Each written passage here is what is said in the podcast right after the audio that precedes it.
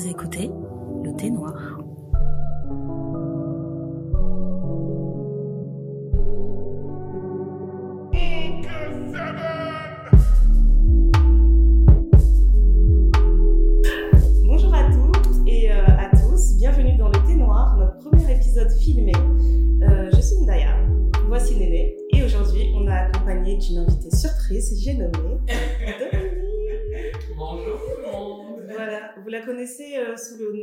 le pseudo de Pomelo Kiwi. Dominique, c'est notre référence mode. Il n'y a, pas de- y a pas besoin de passer par quatre chemins, on va le dire clairement. Dominique, c'est notre référence mode. Et euh, aujourd'hui, elle nous fait le plaisir d'être notre invitée pour un épisode spécial sur la sexualité, parce qu'on a vu qu'on avait ce point en commun. hein. Quand on a des sujets qui parlent de décomplexer euh, la femme noire, et ben, on est tout de suite euh, dans une superbe entente. Donc Dominique, merci beaucoup d'avoir répondu euh, présente à cette invitation. Merci à vous pour l'invitation. Comment ça va aujourd'hui? Ben écoute, ça va super. Ouais. Il fait beau, euh, il fait bleu. Donc, Il fait super beau, franchement. On voit Profitons de la fin du monde. dehors. J'ai envie de dire désolé pour la planète, mais ça fait plaisir d'avoir ce temps en plein mois d'octobre. On va prendre un peu de positivité là où il y en a. Exactement. Voilà. Euh, comment ça va, Néné?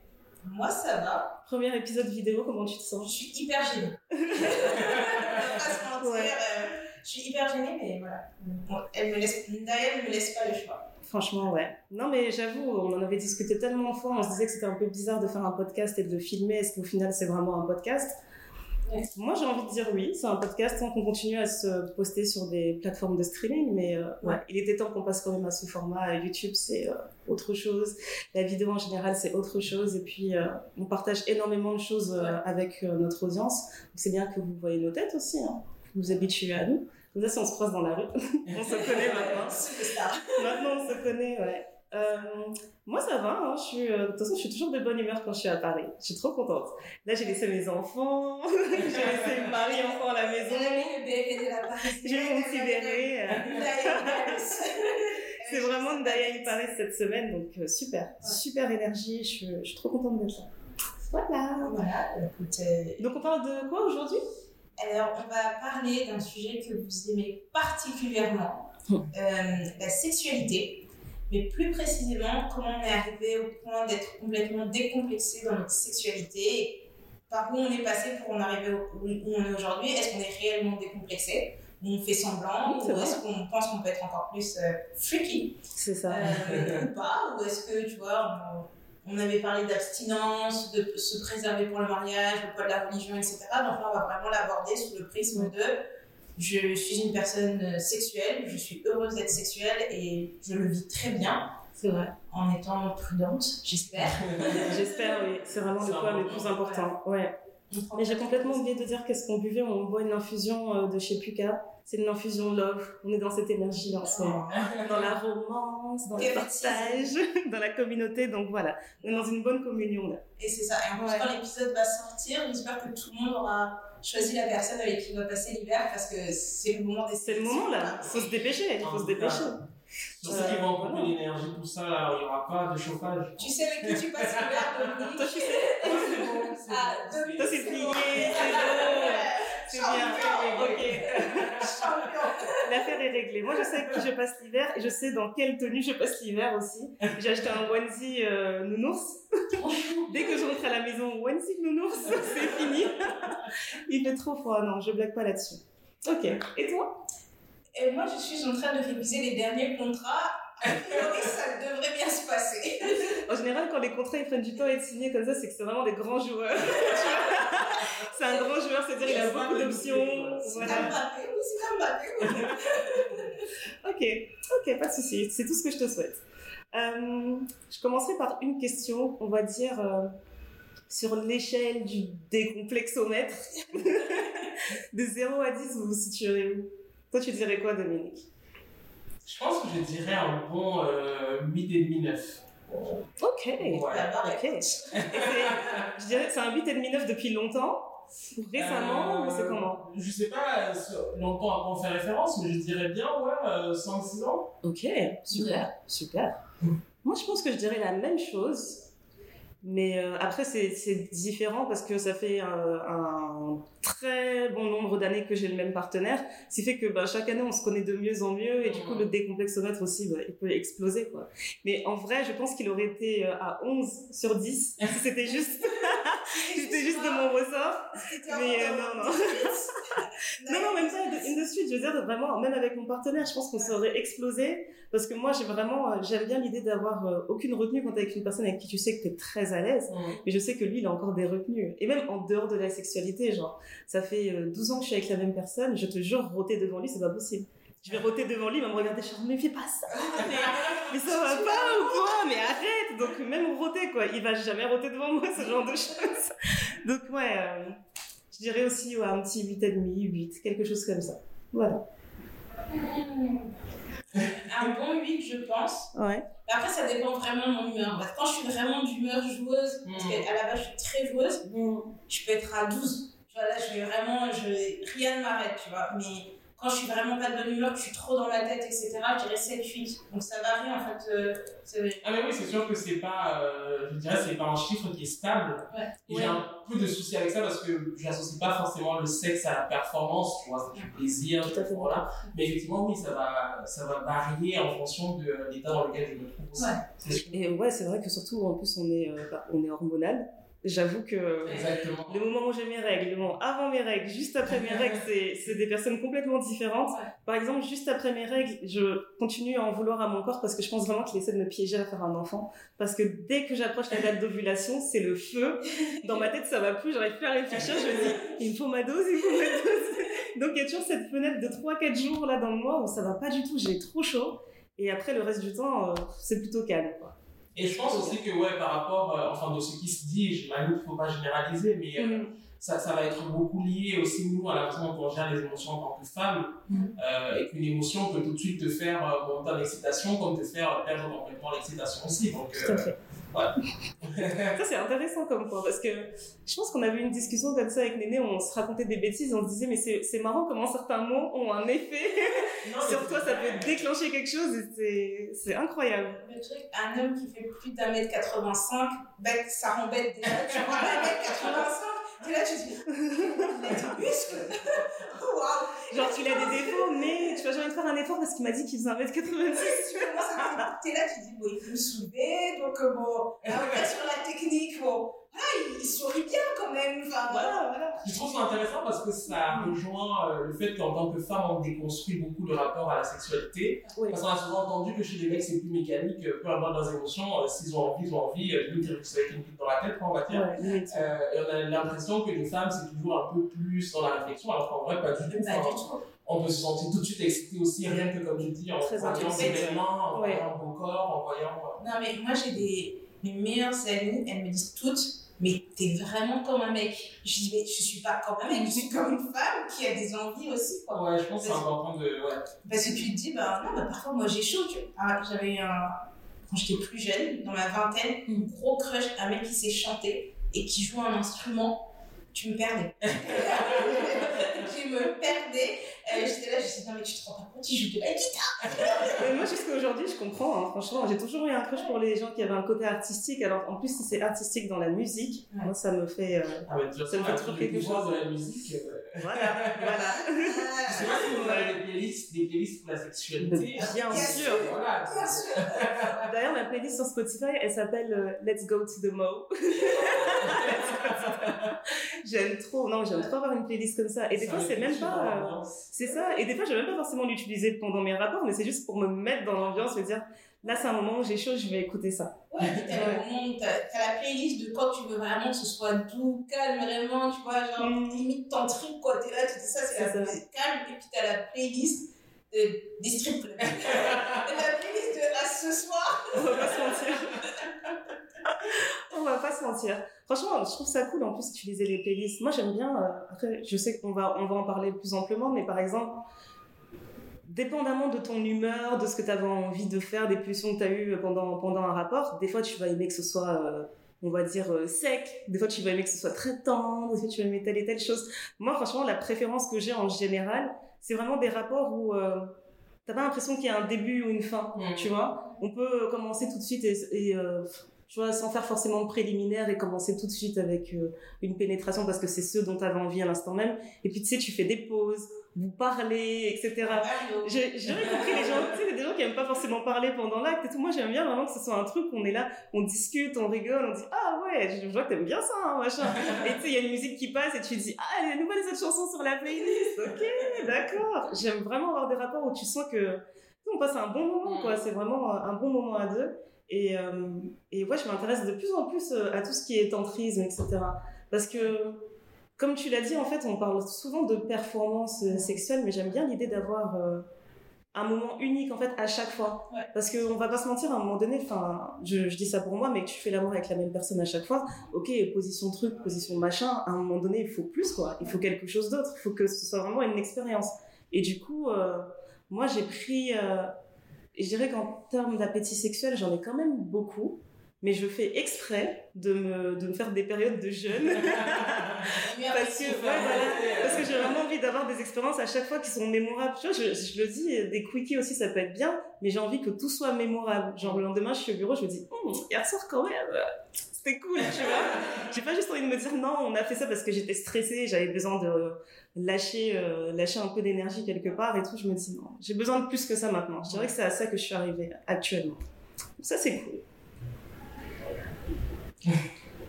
Toi, tu dirais quoi? T'étais prête à parler ou? Parce que j'ai posé la question, mais je sais pas. Ouais. Je sais pas, je sais pas. Je sais pas, je suis un peu gênée. voilà. Non, mais c'est vrai que j'aurais peut-être dû commencer l'épisode en disant clairement, si vous nous connaissez, genre vous nous connaissez, vous êtes de la famille, s'il vous plaît, arrêtez. quoi. Ouais, Fermez ouais, la fenêtre, c'est bon. Qu'est-ce que je fais là? Tu vois? Ça ne me concerne pas. non, non, bah après, moi je pense que comme je suis passée par plusieurs phases, j'ai été longtemps avec quelqu'un et effectivement, quand tu passes quasiment 5 ans avec une personne, vous vous connaissez tellement bien, etc., etc., Mm. qu'au final, tu te dis, bon, c'est presque de la mécanique, tu sais comment ça commence, comment ça machin. Et on, a, on dit tellement que bah, tu vas voir, euh, tu vas aller, euh, tu vas aller te réveiller, tu vas aller au travail, tu vas rentrer le soir, vous allez dîner, vous allez vous poser devant la télé, vous allez aller vous coucher, c'est le moment où vous allez. Et j'étais là, je dis, mais ça pendant toute une vie, Toute pendant une vie, à un moment 60 donné, ans avec quelqu'un, moi ça m'a toujours hyper stressée. Mm. Et, euh, et après, je me suis dit, bah non, en fait, moi si j'ai envie le matin, j'ai envie le matin, si j'ai envie l'après-midi, même il y a les télétravails maintenant, donc entre Franchement, midi deux, Entre deux réunions, euh, pan pan, c'est qui c'est quoi. C'est maintenant, où tu dis t'invites des gens à dîner avant que les gens ils arrivent, puis ils arrivent à 19h, à 18h30, on est là, allez hop Allons-y gaiement, tu vois. euh, C'est un truc où je- c'est la partie que j'ai beaucoup déconstruite, même, c'est de se dire que c'est pas genre le matin je me lève, je vais au taf, je rentre, et le soir on couche ensemble et on fait ça deux, trois fois par semaine parce que t'as aussi ce truc de genre pour être bien, il faut faire l'amour trois fois par semaine, machin. Bah non, bah parfois t'as envie de le faire dix fois dans la semaine, parfois t'as pas envie du tout du tout, voilà. c'est un peu triste quand t'as pas envie de tout pendant la semaine. Mais, euh, Ouais. mais tu vois, c'est ce truc aussi de se dire que quand tu regardes tous les magazines féminins où tu parles même avec des copines, tu te dis, bah, il y a tellement de. On met tellement de cadres, on se dit qu'une femme doit être comme ça, doit faire ci, doit faire ça, machin. Et te dis, mais en fait, non, peut-être que moi, j'ai pas envie et j'ai pas besoin qu'on me mette la pression pour vrai. que je rentre dans une case parce que après, on va te dire, oh, t'es une femme normale. Bah, si, quand même, enfin, je sais pas. Et j'avais vu un extrait euh, d'une conférence là-dessus où il y avait une femme en fait qui expliquait qu'il faut se, il faut se poser des questions en fait pourquoi dans les magazines pendant des décennies on n'a pas arrêté de, de matrixer les femmes et de leur dire voilà comment faire ça à votre partenaire voilà faire, comment faire en sorte qu'il reste avec vous voilà euh, comment lui faire une fellation alors que quand tu regardes de l'autre côté de, de- du genre il n'y a jamais en fait toutes ces injonctions à faire en sorte que les performances soient les meilleures, que tout soit inoubliable, que tout soit irréprochable. Et euh, c'est vrai que quand tu réfléchis à ça, tu te dis ben non, en fait, j'ai plus envie d'avoir ce fardeau sur moi, c'est pas ma responsabilité. Et euh, quid de, de mon plaisir, de mes sensations. Je trouve que je lisais beaucoup euh, des magazines du type Cosmo, Biba, etc. Et c'est vrai que on avait toujours droit à un petit dossier sexe spécial et tout pendant euh, une fois tous les six mois, on va dire. Euh, tous les mois, il y avait toujours la page Non, sexe, parce que le truc, c'est que t'avais la page sexe qui racontait des anecdotes, etc. Mais on avait toujours droit, genre, une fois par semestre, au dossier sexe qui allait se concentrer sur nous. Tu vois, ça, c'était vraiment le truc exceptionnel du style, euh, vous avez déjà utilisé des sextoys, est-ce que vous avez déjà fait ci? Comme si c'était vraiment un truc à part, euh, c'est du bonus. Alors que non, ça devrait être ça la priorité. Et ensuite, en bonus, si vous avez envie de donner des astuces de comment euh, garder son gars, ou je sais pas quoi, même si j'y crois pas trop à ce genre de choses, mais... Mais même par Voilà. rapport à ça, c'est qu'on est toujours comme les femmes sont toujours receveuses Mm. et les hommes sont toujours demandeurs. Mais moi, personnellement, je suis vraiment demandeuse. Je j'attends pas, tu vois. Si j'ai chaud, je vais te faire signe. Je ah, dire, monsieur, là, j'ai euh, chaud. Qu'est-ce qui se passe? On fait, On parle, on parle, et. euh, voilà, je, je vais, je vais jamais rester genre en faisant les yeux de biche en disant, il va comprendre. Voilà, mais, euh, je trouve que c'est pour ça que c'est important le shift qu'il y a eu entre les magazines et les réseaux sociaux. Parce que je trouve que ça, justement, euh, en tout cas, c'est en train de décomplexer la parole des femmes. C'est-à-dire que j'ai l'impression que le magazine, c'était un peu euh, comme le prof qui dit ce qu'on doit faire. Et avec les réseaux, on se réapproprie nos propres voix. Et en fait, on se rend compte que il y a autant de façons de, de- d'être heureuse en amour ou en sexualité que de personnes, en fait. Et que comme chacune raconte un peu son parcours et euh, ce qu'elle aime, ce qu'elle aime pas ou comment elle euh, vit sa sexualité, Mhm. ben, ça permet aux gens de se sentir moins seuls et de se dire, ben, en fait, il n'y a pas une normalité, il n'y a pas, euh, en tant que femme, tu dois être comme ça ou tu dois faire ça, ou euh, comme tu disais, ça doit être trois fois par semaine. Enfin, en fait, non, c'est juste la réalité que moi je choisis et celle que j'ai envie de. Je me retrouve en parcours parce que moi j'étais en couple pendant 10 ans. Et en réalité, effectivement, tu, tu, euh, je pense que tu t'habitues à une façon de faire un peu avec ton partenaire, mais je me suis complètement découverte, décomplexée, justement, à partir du moment où j'ai été célibataire. Parce que tu repars dans une espèce de, euh, en tout cas pour ma part, d'introspection et de te demander, en dehors de cette personne et de mon couple, moi, qu'est-ce que j'aime vraiment, en fait. Enfin, C'est vrai. et je pense que c'est important de se poser cette question-là quand je suis en couple ou pas d'ailleurs. Parce que j'ai l'impression que les femmes, comme je dis, on, on, on voit un peu comme receveuses et on est souvent là pour plaire à l'autre. Mhm. Euh, est-ce que ça va lui plaire? Est-ce que si je fais ça, il va aimer? Mais en fait, qu'est-ce que toi tu aimes? Tu vois, et je pense que c'est c'est des sujets qui, dont on parle pas souvent. Typiquement, par exemple, la masturbation, Ouais. qui revient un peu à un plaisir euh, en général solo, qui permet de soit se découvrir, euh, qu'est-ce qu'on aime, ce qu'on n'aime pas, pour pouvoir déjà euh, bah, le savoir et euh, se faire plaisir seul, mais aussi pour pouvoir communiquer avec l'autre de euh, écoute, peut-être que toi tu as déjà à faire ça, mais moi en fait, ce que je peux faire, c'est ça. C'est vrai. Donc, en ça, je trouve que les réseaux, c'est pour le coup assez positif en fait. Enfin, en tout cas, pour les personnes qui arrivent à. Et puis ça a donné à beaucoup de parler, euh, responsabilités maintenant au magazine en fait qui maintenant s'activent à déconstruire ce qu'ils avaient euh, mis en place avant qui était pas du tout bénéfique pour la femme. Exactement, Je suis contente qu'ils aient eu l'impact du patriarcat est très présent dans la sexualité. Ouais. Et notamment quand on est des femmes noires, enfin, j'ai l'impression que c'est encore pire, tu vois, on nous habitue à se dire que tu dois, euh, ton homme, il doit être euh, heureux euh, et il sera heureux s'il mange bien et si euh, vous baisez bien et si, enfin, tu vois, il n'y a jamais en fait de euh, ta place en tant que femme, elle est où Et toi, t'es Voilà. comment en fait Il y a tu soit ce, ce côté euh, très euh, soumission euh, à ton mari ou à ton Mhm. partenaire, et ou alors il y a l'autre côté de vous êtes hyper sexuel, euh, on est, Ouais, on vous êtes un fantasme, etc. Voilà, c'est très dur de trouver un juste milieu. Euh, moi, quand Ouais. j'étais, euh, j'étais à Keene, et, euh, et en fait, enfin, je dors avec pas beaucoup de vêtements, normalement. Dire Ça semble logique, logique. Voilà, dans ma tenue d'Ève. Et en fait, bah, je suis au pays, tout ça, enfin, les gens rentrent dans la chambre, etc. Donc, tu vois, je- j'essaie de mettre un t-shirt, une culotte, tu vois. Et en fait, j'ai une tante qui est entrée, et elle me, tu vois, elle me gratte comme ça la jambe, et puis elle me dit, toi, ça se voit, tu dors. Quand tu vas te marier, hum, ton homme va jamais te laisser dans la nuit, comme ça, il va te monter. Dit, Il va te gratter la jambe aussi. Mais maintenant, quand même, enfin, je sais pas. C'est En incroyable. fait, le fait de voir un corps nu, ça veut pas forcément dire C'est que pas un appel.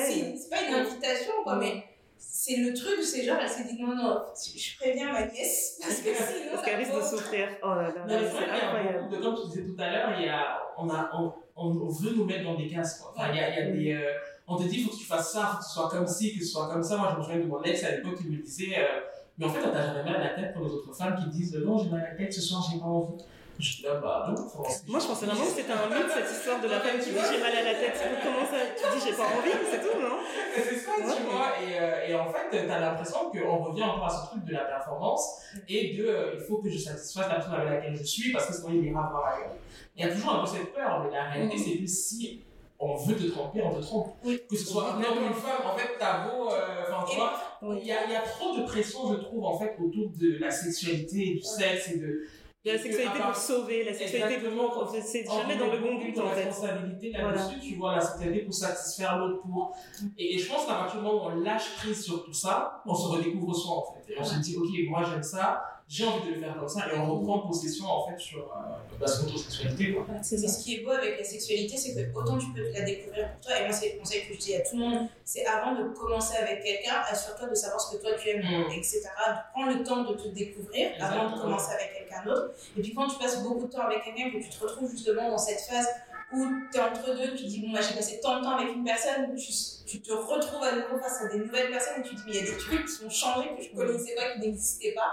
Et en fait, dans ce truc-là, tu peux aussi apprendre et découvrir, tu te dis, bah, avant ça, j'aimais pas, mais bizarrement, cette fois-ci, j'aime bien parce que c'est telle personne. Il y a des choses que tu vas aimer avec telle personne que tu vas pas aimer avec d'autres. Ouais. Et c'est ça qui est bien, c'est que c'est pas un, c'est pas un truc où c'est euh, Ouais, C'est pas une recette toute prête, quoi. euh, voilà. en fait, ch- chaque personne va faire sortir de toi un côté et c'est à toi de te dire, ben, moi là, je suis pleinement à l'aise avec ce côté-là. euh, Enfin, s'il y a des gens qui veulent aller dans des milieux échangistes et que ça leur fait plaisir, ben ouais, ok, et puis tu peux faire ça pendant 10 ans de ta vie. Et puis après, Et tu te dire, rencontres bah un là j'ai fait mec. le tour. Ouais, et puis tu rencontres un autre mec, tu te mets la pression pour aller dans le truc échangiste, et t'es là, tu dis, bah non, en fait, j'ai pas envie de partager ça avec toi, c'est pas une expérience. Mhm. En fait, le truc c'est, qui est beau, c'est qu'à chaque fois, c'est une expérience. Ouais, c'est un terrain de jeu qui est assez, euh, qui est assez vaste. Ouais. Ouais, ça c'est cool. Je suis d'accord. Euh, Est-ce que vous avez des choses, par exemple, euh, disons que vous êtes euh, en phase de préliminaire, et est-ce qu'il y a des choses qui peuvent vous couper net, qui vont vous refroidir dans des préliminaires? Parce que je sais que moi, s'il y a un truc vraiment que je supporte pas, enfin, j'aime beaucoup en fait les baisers, mais genre les beaux baisers langoureux. Mais si c'est une personne qui va genre t'aspirer la bouche, tu vois, qui est pas trop, euh, ouais, voilà, tu vois, il y a des choses qui vont te freiner tout de suite, tu vas te dire ouais, mais non, tu sais, ça va pas aller au Tu bout. vas au resto avec un mec, tu te dis, bon, je sais que peut-être potentiellement après il va se passer un truc. Mhm. Ben déjà, je vais pas prendre un truc avec de l'ail, je vais pas prendre un truc avec des oignons parce que Je vais éviter tous les laitages, tout ça. Il n'est pas question d'avoir des gargouilles bizarres. Et puis je regarde ce que lui commande, et ça c'est un conseil que ma mère elle m'avait donné parce qu'elle disait, tu sais, quand je vois ton père qui mange des cacahuètes et moi aussi je suis à l'aise, je mange mes cacahuètes, et après ça va. Mais là. ça, après ça va? Madame, trop d'informations, trop d'informations, maman. J'avais pas besoin de savoir. Mais tu vois, c'est des trucs bêtes, et Ouais. elle m'a dit peut-être ça une fois sans faire attention, et maintenant je suis là, je regarde, je dis, mais ouais, en fait, tu vas au resto, il mange des oignons, tu dis, mais lui il mange des oignons, moi je mange pas d'oignons, qu'on va s'embrasser après, ça être bizarre. Ouais, non, ça veut dire, moi, je te vois manger des oignons, c'est un code de ce soir, il se passe pas rien, tu vois. J'ai compris, merci pour le message. Ouais. Ouais, non, je comprends parfaitement. Mais ouais, du coup, la mauvaise haleine, moi, je je n'aime pas. Je, ça me... j'ai- Et puis, en fait, j'aime l'odeur. Ouais. Et en fait, il faut vraiment que... Je suis vraiment le... Tu vas revenir sur les sens. L'odeur corporelle. tu vas revenir sur l'histoire des cinq sens, etc. Non, mais tu vois, en fait, je suis une personne, j'aime bien me mettre là, dans le coude, sentir l'odeur, pas forcément le parfum ou quoi que ce Mhm. soit, mais vraiment ton odeur. Et si je... Mhm. c'est une odeur que je ne supporte pas, C'est possible. Ouais, ça, va être genre. euh, c'est- Alors qu'il y a des personnes qui peuvent aller au-dessus en se disant, mais t'as vu, il est mignon, il y a un. Non, c'est pas possible. Non, c'est clair que le c'est vraiment important. J'ai toujours un peu un. un- C'est pas un problème, mais c'est vrai que le mot préliminaire, ouais, ça me. Parce que pour moi, Oui, c'est un peu il n'y a pas de préliminaire, c'est-à-dire que tout, c'est le sexe en fait. Enfin, C'est vrai, Parce que quand on parle de préliminaire, on a l'impression qu'il y aura toujours cette phase de pénétration et que sans pénétration, du coup, il n'y a pas de sexe, alors que. Enfin, Voilà, tu vois ce que je veux dire? C'est Donc vrai. en fait, je, je pense que vraiment, moi, ce qui me, me ferait arrêter net, euh, c'est le fait qu'on ne respecte pas mon consentement. Du début jusqu'à la fin, à tout moment, en fait, tu vois, et, et de sentir qu'il n'y a pas de communion avec la personne. Mhm. J'ai besoin de ressentir cette communion, euh, enfin, qu'elle soit physique, qu'elle soit dans le regard, qu'elle soit dans le toucher, enfin, tu vois. Ouais, bien sûr. Et, et c'est vrai que s'il n'y a pas ça, bah, euh, c'est ciao. Je te comprends. Je me rappelle d'un rapport qui m'avait fait penser ça justement. Je me rappelle d'un rapport qui m'avait fait penser à ça, mais après, j'étais beaucoup plus jeune. Donc, j'étais pas. euh, Je pense que j'ai pas été assez ferme pour dire euh, non, mais en fait, c'est bon, ça m'intéresse plus, machin. On Donc, est j'ai le souvenir, par là. voilà. Combien de rapports on a eu, on s'est dit après, mais Crash test. Mais en plus, au final, c'est que c'était quand même. euh, comment dire C'était agréable. Genre, les, les, le rapport qu'on a eu et tout, l'alchimie des corps était agréable. Mais en fait, je me rappelle que cette personne était tellement excitée que. En fait, je le trouvais très maladroit. Mm. Tu sais, genre, euh, je t'embrasse ici, puis je t'embrasse là, et puis il tenait pas en place, en fait. tu vois, et je disais, et je me rappelle, je disais, mais tu vois, slow down et tout, on a le temps, enfin, j'ai pas l'impression qu'on a un créneau d'une heure et après on peut plus rien faire, tu vois. Donc j'essayais de lui dire, mais calme-toi, ralentis, mais il était toujours dans ce truc où euh, c'est comme s'il voulait tout faire, il avait une checklist dans sa tête de bis- bisous du cou, euh, mort d'oreille, machin, puni, truc. Après, il faut que je la mette dans cette position, je la mette dans telle position. Je me suis dit, mais Il a- ralentis, quoi. Il avait révisé avant que t'arrives. Je vais réviser parce que je ne sais pas si ça va se faire. Voilà, alors qu'il est question, tu vois, comme vous l'avez dit, c'est vraiment une expérience unique, on se découvre, on prend le temps, quoi. Mais lui, c'était vraiment euh, étape, étape, étape, étape. Et au final, je me suis dit, non, en fait, c'est pas, euh, c'est pas intéressant, tu vois. L'écart que je vois, j'ai l'impression dans ce que tu dis, c'est que. j'ai l'impression que. Alors, je vais pas en, me dire oui, pas tous les hommes, mais bon, bref, ok. Euh, les hommes, certains hommes, ok. Euh, tu sais, comme ils ont ce truc de euh, je dois arriver à la satisfaction, je dois jouir comme si c'était un peu le Saint Graal. Mm. Du coup, j'ai l'impression qu'on passe un peu, nous, un peu comme l'objet de cette satisfaction, tu vois. Donc, en fait, on, ils se disent, bon, bah, il faut que je fasse ça pour arriver à ça. Alors que nous, on va souvent être euh, parfois dans le truc de, euh, euh, déjà, je vais faire plaisir à travers laquelle je suis, je m'oublie parfois, et donc, enfin, j'attends qu'il finisse ce qu'il a à faire, en fait, quelque part, tu vois. Mhm. Et que parfois, on devrait reprendre, en fait, le contrôle de la situation et dire, à bah, fait. en fait, là, ce que je fais, je kiffe pas, en fait. Tu vois, t'as souvent trop bien, Tout simplement. j'ai l'impression, en mode, euh, Non, mais c'est ça. En fait, on a l'impression que pour nous, ça doit être un honneur qu'il accepte de nous voir nus et qu'il se montre à nu. Et toi, t'es là, tu te dis, mais est-ce que tu m'as vu? Est-ce que tu l'as vu? Non, mais regarde. La chance que tu Non, mais parce que tu vois, comment j'en parle avec des amis, t'as as des trucs, t'entends des choses, tu te dis, mais en fait, vous vous rendez compte que Mm. ça va dans les deux sens, c'est pas En fait, c'est ça, il y a toujours, coup, il y a toujours un jeu un peu de domination, ou de, enfin, tu vois, qui gère Ouais. mieux, ou, enfin, et, et c'est pour ça que je parlais aussi de, j'ai une amie euh, qui s'appelle Audrey qui a écrit un très bel article là-dessus sur l'écart de plaisir entre les, les hommes et les femmes. Mhm. Et c'est vrai que c'est hyper intéressant parce que si je me souviens bien des chiffres, elle disait que les femmes sont quatre fois moins satisfaites dans les rapports par rapport aux hommes qui sont entre 20 et 50% plus satisfaits que les femmes. Donc en fait, moi, il y a un réel problème, quoi. Gros je te dis, attends, mais enfin, alors soit aussi nous, on, on- parce que mieux. Je pense que ça repose beaucoup dans la communication. Exactement, et je pense que c'est ça. C'est-à-dire que nous, on s'attend parfois à ce qu'eux, ils imaginent ce qu'on aime. Ou ce que... Et je pense qu'il faut qu'on verbalise les choses. C'est ça. Mais on revient à ce qu'on disait tout à l'heure, c'est que pour le verbaliser, il faut déjà qu'on sache ce que nous on aime. Parce que sinon, on ne peut pas l'exprimer, en fait. Bah après, je sais que la plupart du temps, les gens n'aiment pas verbaliser parce qu'ils ont l'impression qu'il n'y a, pas de- il y a pas de manière de bien envelopper le truc, tu vois. Alors qu'il y a plein de manières. Tu vois, par exemple, j'avais parlé avec une amie qui m'avait dit que. Elle me disait en fait, euh, ouais, moi je déteste les cunis. Je lui dit, pardon? je lui dit, t'es euh, une femme, t'as un clitoris, t'aimes pas les cunis. Elle m'a dit, non, je déteste les cunis. Toutes les fois on m'en a fait, j'ai pas aimé. Je lui dit, bah franchement, je pense que c'est parce que les personnes les ont mal fait. Donc essaye de les aiguiller, tu vois. Parce que je sais qu'il y a des gens, enfin, tu vois, comme je disais tout à l'heure, moi j'ai une certaine manière euh, d'embrasser que, ben, que je préfère qui est langoureuse, etc., mais qui est pas trop euh, langue dans la bouche de l'autre, etc. J'aime pas. Il y en a qui aiment beaucoup ça, tu vois. Et je pense que c'est la même chose pour les cunilingus. C'est des gens qui vont te faire euh, aspirateur. Il y en a d'autres qui vont te faire des trucs un peu plus doux. Je lui ai dit, c'est peut-être ça, en fait. C'est peut-être que euh, il faisait un geste qui était différent. Et en vrai, il me disait, mais je vais lui dire, je vais lui dire ça comment? Je vais pas lui dire, arrête ce que t'es en train de faire, c'est insupportable, etc. Pour moi, c'est la partie la plus importante, tu vois, dans les, dans les rapports sexuels. Si, c'est comme ça que je qualifierais un rapport que j'ai trouvé nul pour moi, selon Mhm. mes, mes codes. C'est si euh, mon clitoris n'a pas été euh, du tout abordé, même pas effleuré, même pas euh, approché, c'est que non, c'était pas bon.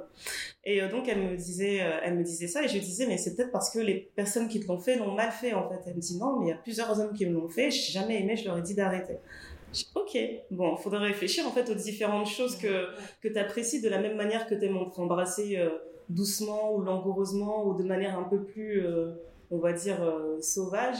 Et ben peut-être que c'est la même chose quand ça se passe en bas en fait. Peut-être que t'aimes bien que ça soit doux, peut-être que t'aimes bien que ce soit un peu plus viril. Enfin, il y a des gens qui aiment bien faire euh, des suctions, des aspirations, etc. Il y en a d'autres qui aiment pas ça du tout, tu vois. Donc il faudrait peut-être voir ça en fait. Maintenant la question c'était comment tu dis ça à la personne en fait sans la froisser, sans qu'elle se dise, t'imagines franchement je me mets à la, place du gars, t'es là tu crois que tu fais un truc de malade, etc. Et elle te dit arrête s'il te plaît. Et là tu te dis ok, j'ai été trop loin. foufou d'abord, tu le caresses Ouais. d'abord dans les foufous. Tu dis, tu vois, chérie, Euh, j'aime bien hein, quand tu fais ça, mais tu fais un peu comme ça et tout. Tu dis, mais tout ça, Ouais. de la douceur, tu me fais des bisous, tout ça. Tu dis, pas oh, si moi je te fais ça, t'aimes bien comme ça, dis-moi ce que t'aimes, etc. Et tu vois, tu, faut pas les froisser. Toi, tu dirais ça Toi, tu dirais ça Moi, je sais pas. Je sais pas. Ah, Bah, en fait, je l'ai euh, déjà fait, tu vois. Ouais. En fait, ça marche. Euh, alors, il faut aussi que la personne en face soit assez réceptive et que que d'entrée de jeu, vous ayez. Enfin, moi, c'est ce que je dis d'office, avant même de commencer quoi que ce soit, moi, je communique. Donc, je suis vraiment genre. Je prépare la feuille de match avant, on joue le match, à la fin, on regarde la vidéo, on fait le débrief, on dit, bah, tu vois, là, t'as fait un passement de jambe, fallait pas, t'as fait une passe. Ouais, je trouve qu'on a perdu. tu vois, et Ouais. c'est vrai que ça m'est arrivé que certains hommes me disent mais pourquoi tu parles? Je dis non mais parce qu'en fait il n'y a pas de mauvais coup. C'est Ça- ça. Hmm. Si on communique pas, oui, t'as un mauvais coup, mais Mhm. je peux mal commencer avec toi. Il y a un gars, franchement, la première fois j'étais là, Hmm, ok, mais best of my life. Parce qu'on s'est dit, on s'est dit les choses, on se connaît tellement bien maintenant que tu dis, bah voilà, là, si je vais là-bas, je reviens, je suis heureuse pendant une semaine, vous ne pouvez rien me dire. Mais c'est parce qu'on a pris le temps de communiquer, on a pu se dire, bah voilà, j'aime pas ci, machin, etc. etc. Et Ouais. c'est vrai que la première fois, c'est un peu genre, euh, qu'est-ce qu'elle dit? Mais après, je me rends compte que, bah, en fait, c'est pour lui, c'est pour moi, enfin, Ouais. c'est Oui, bien. parce qu'en fait, si ton but c'est de faire plaisir à l'autre, tu ne devrais pas être froissé si on te dit. Enfin, c'est ça que je Exactement. veux dire. C'est On ça. ne Quelles sont tes intentions du ce que tu es en train de faire. Mhm. C'est juste que, bah, toi, en tant que personne, ça te correspond pas. Tu Ouais. vois, enfin, c'est ok. Et en fait, en l'inverse, je prendrais pas mal qu'un mec me dise, bah, ça, ouais, j'aime pas trop. Mais après, par rapport au puni, je pense que c'est aussi le fait que on a chacune des zones érogènes différentes. Peut-être qu'elle Exactement. vraiment pas les punis. Moi, je connais des copines qui euh, ne sentent aucune, enfin, qui sont pas du tout sensibles des tétons. Alors que moi, c'est un truc qui va me, enfin, me turn up, euh, tu Ouais. vois, me turn up grave, mais il y a des gens, bah, enfin, ça leur dit rien, tu vois. Et je me dis, bon, bah, c'est ok aussi. Enfin, en soi, c'est pas, il n'y a pas d'obligation euh, d'eux. Mais en fait, moi, il n'y a pas de froisser les égaux si la personne, elle est aussi là pour que tout se passe bien et que C'est un partage. c'est un partenariat gagnant-gagnant, en fait. Du coup, si on ne gagne pas tous les deux, bah, il n'y a pas match, quoi. Enfin, Exactement. Non, mais franchement, euh, c'est comme. euh, je sais plus, j'avais vu ça dans une série en fait, et la nana, elle a rentré avec le mec, etc. Elle dit Ouais, j'ai une petite surprise ou je sais pas quoi. Et en fait, il lui a sorti un truc full cuir, quoi. Et la nana elle était là Ah, mon dieu, ah, mon dieu, mon dieu. Je dis Mais peut-être que tu devrais essayer, tu vois. Peut-être que ça t'ira bien. En plus, le cuir, ça gagne. Ça gagne bien, ouais. Mais tu vois ce que je veux dire Et Ouais. Même moi, quand je parle avec des copines qui me disent Ah, moi, j'aime pas ça, j'aime pas ça, j'ai dit Mais avant de dire j'aime pas les épinards, goûte un peu. Essaye au moins une Ouais. fois, et après, si tu vraiment tu n'aimes pas, ok, C'est ouais. tu n'aimes pas, mais je. Déjà, même quand on me dit Ouais, ça c'est sale, je dis Bon, alors attendez. Tout Et ce franchement, ça me- début- du début à la fin, c'est sale, donc c'est pas ça qui va être sale. C'est Bah oui, il y a la transpiration, la salive, les corps, euh, enfin, forcément, oui, c'est encore des autres trucs-là. te promener dans la rue comme ça, tu choques quelqu'un dans la rue pour mélanger vos langues. C'est ça, c'est ça. Techniquement, oui. Ouais. Après, c'est juste que vous, ac- vous acceptez d'être ça ensemble, bon, ça va. Mais je me dis qu'il n'y a pas de. En fait, il faut arrêter de se dire que ah non, mais ça je peux pas faire, mais ça je peux pas faire. Puis quand même, t'es la maman de quelqu'un, Mais j'ai l'impression que c'est lié à un truc un peu psychologique où les femmes, elles ont, euh, où euh, justement, elles ont l'impression qu'elles ont toujours à perdre, en fait, par Ouais. rapport à ce qu'elles vont faire. Ouais. Parce qu'il est toujours question de satisfaire l'autre personne et que du coup, tu fais que donner des choses, en fait, pour satisfaire l'autre sans forcément euh, penser à ton plaisir. Donc, en fait, c'est pour ça que je comprends qu'il y a beaucoup de femmes qui disent Ah non, moi ça je ferai jamais, euh, non, non, ça c'est mort, euh, parce qu'elles se disent Non, euh, j'ai trop à perdre, donc je donne déjà trop euh, au- à l'autre et j'ai pas envie euh, de rajouter. Je pense que c'est vraiment un impact de, comme on disait tout à l'heure, du patriarcat. Hein. Mhm. Parce que tu dis par rapport au respect, par exemple, il y a beaucoup de mecs qui vont dire, ou même en couple, Mhm. j'ose pas te faire ça parce que t'es la future mère de mes enfants ou t'es la mère. Si Ouais. de dire, mais Ça, on fait euh, vas-y, tu vois. Et je pense qu'il y a, qui devraient comprendre que ça y est, en fait, c'est fini ça. Enfin, c'est-à-dire qu'on veut que tu, dans la rue, effectivement, dans la vie tous les jours, respecte-moi, je te dis pas l'inverse. Mais le sexe dans le lit ou où qu'on soit, c'est un terrain de jeu, en fait. Il y a beaucoup de femmes très féministes qui adorent être soumises au lit, par exemple. Donc en fait, moi, ça n'a juste aucun rapport. Tu vas jouer des personnages, tu vas. Enfin, c'est, j'ai envie de dire, euh, tout est permis, tu vois. Il n'y a pas de euh, j'ose pas te faire ça parce que euh, vraiment je te respecte. Me respecte pas, en fait. tu vois? Ça, j'ai moment d'arrêter, on se connaît, euh, c'est bon. On est nus. Donc à partir de là, tu vois, c'est. euh, ouais. On va- on on jusqu'où dans l'ISP D'abord, on se brusque un peu, après ça passe à la fessée, après ça commence à Non, après ça commence à... tant qu'il y a consentement, tout est permis, tu vois. C'est ça. ça, tu vois, c'est. Moi, par exemple, s'il y a un mec qui arrive comme ça, direct, il me prend, il me met une fessée, je vais être là, wow doucement, doucement. Mais de la même façon, si le mec, il est trop doux, qu'il est trop dans les. Ah, mais tu vois, j'ai la Franchement. Il faut, tu dire, écoute, on n'a pas 15 ans, c'est bon.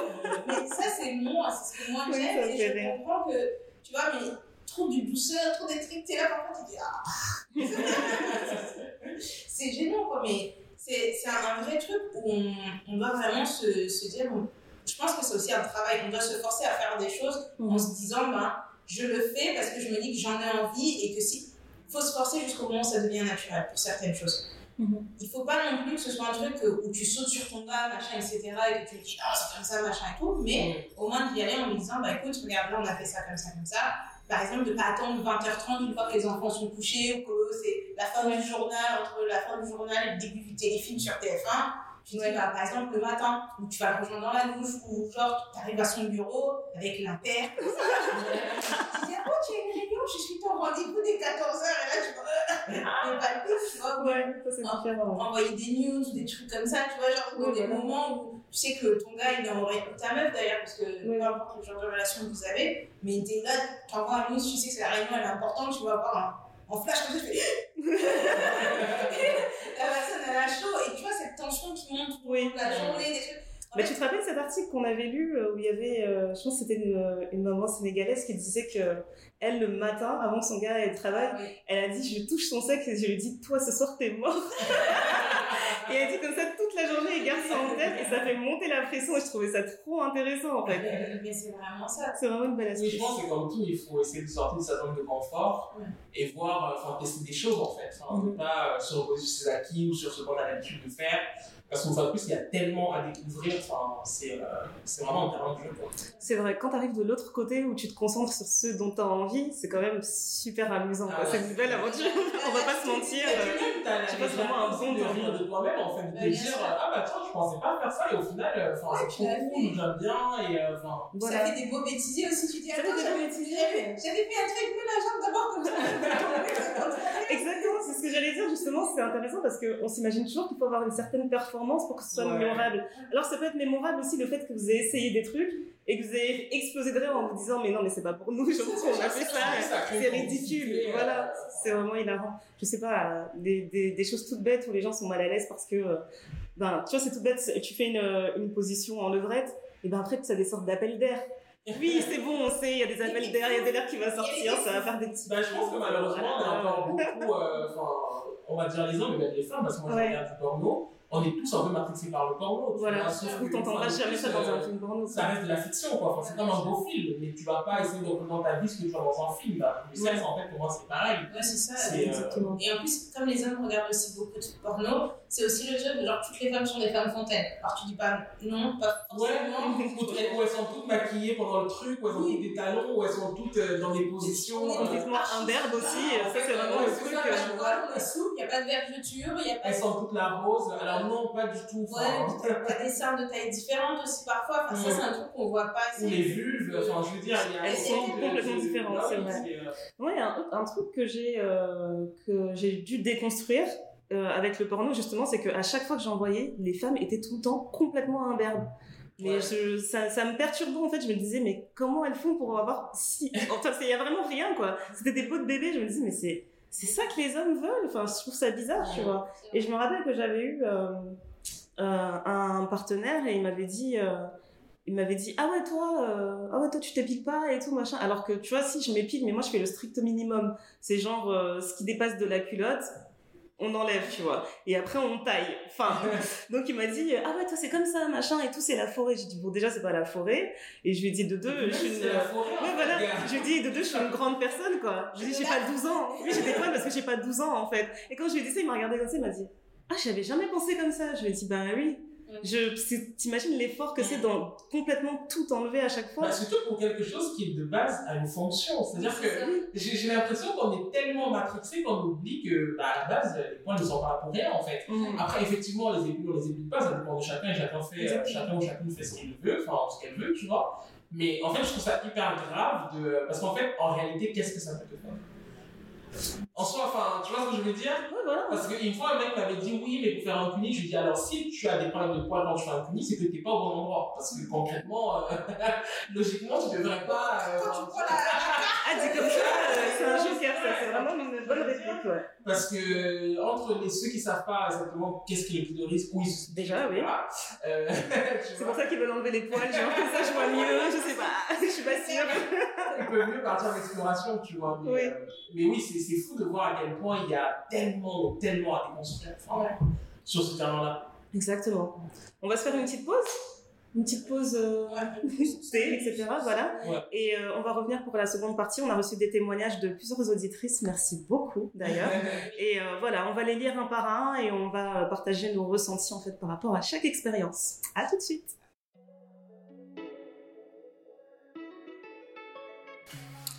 Elle a été mon gay awakening.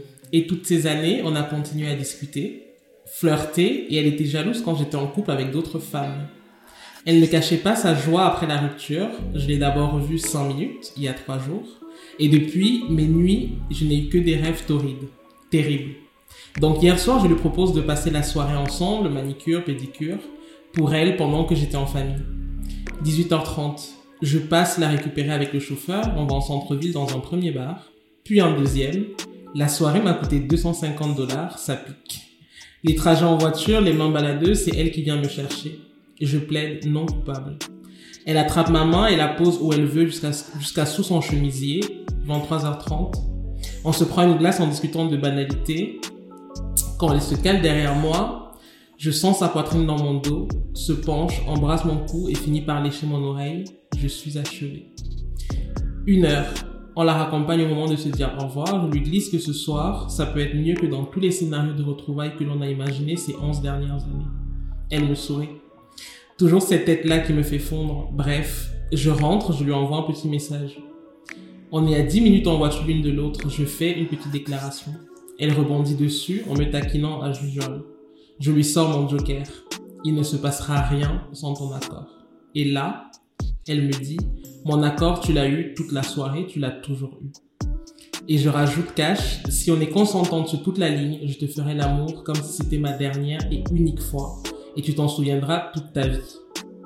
2h05, j'étais devant chez elle. Quelle nuit. Est-ce que l'on peut désirer une femme de cette façon, une femme bien chrétienne, lui faire l'amour dans la maison familiale en évitant de faire du bruit, la regarder se crisper sous mes caresses. J'avais imaginé tout le scénario de retrouvailles. La réalité est bien douce. J'ai adoré lui faire l'amour. Vraiment. J'étais bien là, présente, ma tête, mon corps, mon esprit et mes énergies pour embrasser chaque partie de son corps. Moi qui suis assez regardante sur l'hygiène, sur les IST, MST avant tout acte, là, ça ne m'a jamais traversé l'esprit.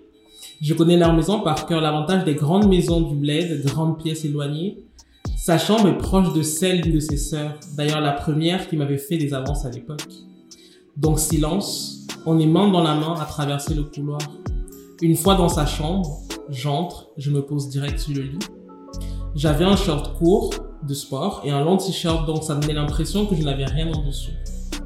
Elle avait son peignoir encore attaché debout, dos à la porte. On fait que de se sourire comme de connes. Je lui redis qu'elle me rend folle et qu'elle me fait faire n'importe quoi. Elle me coupe et elle me dit tu me dois un bisou. Ben viens le chercher, je ne tenais plus. Elle se pose à côté de moi dans le lit. On se dit une connerie, je sais plus quoi. Et je réponds chiche, le premier bisou. Je pousse loin, j'en pouvais plus. Je lui prends le visage et l'embrasse réellement profondément et elle y répond pleinement. Je lui glisse que je suis excitée depuis qu'elle est montée dans la voiture, que c'était risqué de nous toucher dans la voiture juste derrière un chauffeur et un garde nous. En RDC, l'homosexualité est criminalisée. Bref. On s'embrasse, on s'allonge, son peignoir se défait, elle semble gênée deux secondes alors que je lui redemande est-ce que c'est ok? C'est un oui mielleux. Rapidement, elle prend le dessus, je me retrouve sous elle. Je la retourne, j'embrasse ses seins en gardant ses mains sur sa tête et je descends. Je passe sa culotte, j'ai mis toute ma main. Je l'embrasse encore et toujours, l'entendre gémir, collée à moi. Elle me dit encore. Ce témoignage, ça vous fait quoi c'est hot. C'est super chaud. Le Réaction à chaud pour le coup. spicy. Archi chaud. Ouais, et- je pense que c'est l'histoire la plus bouillante qu'on a reçue. hein. Franchement, je me... en fait, euh, surtout la manière dont elle nous a raconté l'histoire, Ouais. je me suis sentie dedans directement. T'as l'impression quoi, de. de- tension qui monte. C'est une scène de film et que t'es là en train de regarder, t'attends la suite Tu et tout. ouais. Voilà. Mais ça aurait vraiment été digne d'une scène de série, ouais, j'avoue. Et je trouve ça inédit parce que dans nos communautés, on ne parle pas souvent de- d'homosexualité. Ouais, Et je trouve ça important aussi de le déconstruire euh, et de voir aussi euh, comment les personnes concernées peuvent le vivre, surtout dans un pays d'Afrique. Ouais. Euh, on va pas se mentir, comme elle l'a dit, hein, c'est euh, un acte criminel. donc j'imagine même pas en fait les retombées en fait si elle s'était fait attraper, euh, comme elle le disait, si le chauffeur avait décidé de de se faire justice, parce qu'en plus c'est un truc aussi qui est quand même typique au, au Congo, en tout cas pour l'avoir vu à Kinshasa, t'attrapes un voleur, c'est tout le monde qui veut punir le voleur, tu vois. Donc je me dis, quand elle dit, ouais, le chauffeur, s'il voit quelque chose, c'est super dangereux parce qu'il pourrait limite se dire, vas-y, je dévie et je vous emmène au poste moi-même, quoi. Ouais, c'est ça. Et je trouve ça, c'est c'est quelque chose qui ne te concerne pas. Voilà. Qu'est-ce que ça peut te hein. faire que deux personnes se tiennent la main ou s'embrassent, même si elles sont du même sexe, tu vois. Mais euh, j'ai adoré lire cette histoire euh, et je sais que quand on l'a partagée, ça a créé beaucoup de euh, Des bois. d'émoi Exactement. et d'échanges euh, qui étaient intéressants. Voilà. Moi, tout ce que je lui souhaite, c'est de rester euh, vraiment safe. En tout cas, cette histoire, elle a l'air de, de bien rouler. Hein. Elle n'a pas besoin de conseils. Je pense que vraiment, euh, tout va bien pour elle. Et Ouais. ce qui m'a attiré l'attention dans le récit, c'est vraiment euh, à chaque étape euh, ce besoin de consentement Oui. et de transparence dans, la, dans le besoin de consentement que je retrouve parfois moins, en tout cas dans les relations euh, hétéronormées. Quoi, C'est vrai. Et euh, enfin, je sais pas, je trouve ça super beau. C'est vrai. aussi. Parce que les gens, en fait, ont l'impression que ce genre de, de, de, de demande de dire est-ce que ça va, est-ce que tu es d'accord, est-ce que le truc, ils ont l'impression que ça casse le rythme. euh, Alors que non, tu vois, ça te, donne- ça te donne encore plus d'empathie et de. Et en, tant que personne, ça te rassure. Tu te dis, donc, la personne veut vraiment de moi. Quoi. Genre, Mhm. je dis, mais on y va? Oui, allez, on y va. T'es sûr et tout? T'es là, tu te dis, mais en fait, Tu dis. C'est. Et puis, C'est tu sais, euh, voilà. Parce que même en tant que femme, on devrait demander le consentement des sûr. aussi. Parce que parfois, on part du principe qu'ils veulent juste, euh, ils veulent juste et qu'ils sont toujours là pour ça. Alors que, Alors que non, enfin, tu vois, euh, je veux dire, j'ai aucune raison euh, d'envoyer tout le temps des nudes sans jamais demander le consentement, ou de me mettre la main dans le pantalon sans demander le consentement. Enfin, je veux dire, dans les deux sens, ça peut être euh, super violent, en fait. Voilà. Ouais. Et j'ai l'impression que dans les relations, enfin c'est une impression, une opinion très personnelle, mais dans les relations, euh, euh, comment dire, pardon, homosexuelles, c'est plus courant, en tout Mhm. cas, de discuter de ça et d'être plus transparent là-dessus que dans les relations euh. Et après, pour le consentement aussi, il y a une chose que je trouve intéressante, c'est que t'es elle est pas, t'es pas obligé de le formuler toujours de cette manière. Il y a Mhm. plein d'autres manières de, de donner ton consentement. Je sais pas, vous êtes au lit, vous êtes super excité, etc. Vous n'avez pas forcément commencé grand chose, vous êtes juste embrassé. Et juste le fait de se dire, qu'est-ce que tu as envie de me faire, qu'est-ce que tu veux que je te fasse, nanana. Tu vois, ça aussi, c'est une façon d'échanger. euh, voilà. ça va? Bien? Oh là là Ah, c'est le truc qui me fait trop rire. Il a pas être chaud de ce Ah ouais, ça va être chaud Dominique un peu. Ah, dit sentiment. L'hiver là, Ah bien gardé, bien gardé. Oui. C'est. Franchement, ouais, moi je suis trop heureuse pour toi, je te jure. non, c'est un beau truc, c'est vraiment une belle chose. ouais, c'est. Euh, ouais, bah ça, c'est ça Madrid. C'est parti pour l'histoire. Mai 2017, Madrid. Je m'en souviens très bien parce que c'était le dernier sexe époustouflant que j'ai vu avant que l'endométriose et la dépression viennent ruiner ma vie sexuelle. J'ai rencontré ce métis afro-cubain espagnol sur Tinder. Parenthèse, il n'y avait pas beaucoup de noirs, alors je suis allée au plus proche. Donc on fait le date dans un bar de son quartier. Après le premier bar, il me demande qu'on aille chez lui. Je lui dis doucement, mon chéri, j'ai pas vu le quartier, j'ai envie de me balader d'abord. Donc on se balade, on va dans un petit resto. Moi je vois bien qu'il s'impatiente, ça me déplaît. Et je contemple l'idée de rentrer chez moi, mais je me dis il est vraiment beau gosse.